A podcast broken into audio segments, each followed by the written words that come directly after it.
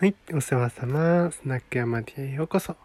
この配信は現実を克服して自分らしく生きるをテーマに、お姉のママがマーケティングと生き方について話していきます。今日は、えっ、と、人目を気にして損してないですかっていう話をね、したいと思いまして、まあ、あの、私結構その、本業もね、営業やってまして、で、まあ、ネットでも結構告知したりとか営業したりとか、まあ、今は EC サイトがあるのでそっちの営業したりとかするんですけど電話で営業したりとか。うんとまあ LP のね制作のああいうのもまあ営業っちゃ営業だよね。あとはまあこうやって音声で話す時もまあ営業に近い時もあるしオンライン司会とかをやる時でもなんかグループがあってねサロンとかそういう中でのこう交流会とかなんかそういう会をね仕切ってやる時もまあ営業したりとかあとは、えー、実際に訪問してねえー、実地で営業したりとかっていうのはもうしょっちゅうやんだけど、えっ、ー、と、そういう営業やってますと、他人のね、視線ばっかり気にする人がいて、まあ、営業、営業マンでね、営業する人で、営業という仕事をしている人なのに、他人の視線ばっかり気にしてて、それをよく感じてしまうんですよ。で、それもね、こう、その視線っていうのはお客さんとかじゃなくて、全然赤の他人。第三者の視線を気にしてしまうんですよね。だからしつこい営業したら他の人にどう思われるか分かんないとか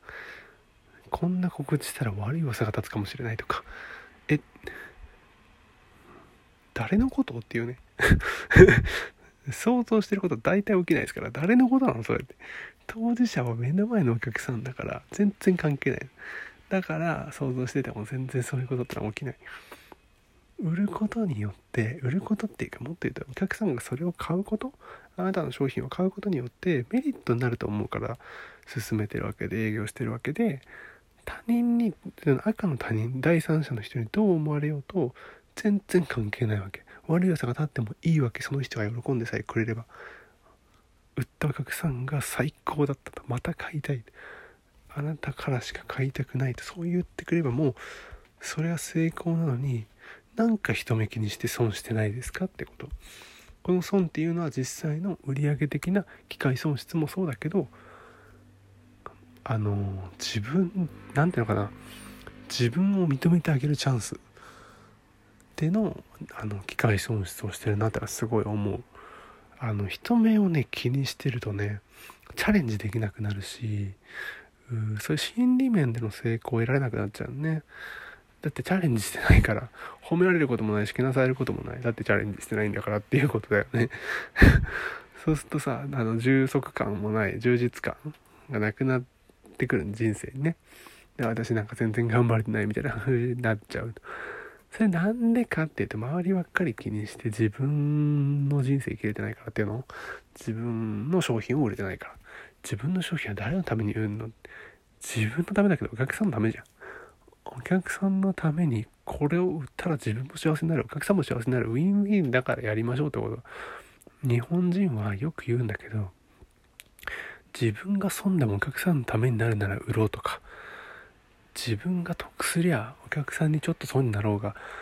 売ってしまおうとか。そういうウィンウィンでない取引をしがちなんだって。逆にえー、どっちか全くウィンウィンでない時には取引しませんよと。うちが少しでも損するんだったら取引しませんよ。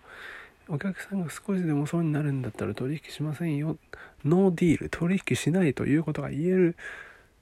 ようにならないと営業としてはちょっと弱い。営業はやっぱり目の前のお客さんを幸せにしてなんぼなんであのー、他人がどうこうとかじゃない。お互いがウィンウィンでさえあればあのそれが正義であって絶対にそれは次の仕事につながってくるのであの営業のね面白いところっていうのはどんなに小さい契約でもどんなに単価小さくても些細なことでもお客さんがお客さんと自分がめっちゃ満足した結果であれば絶対そのお客さんっていうのは次のお客さんを呼んできてくれる。もしくは次の契約をくれる。買いますと。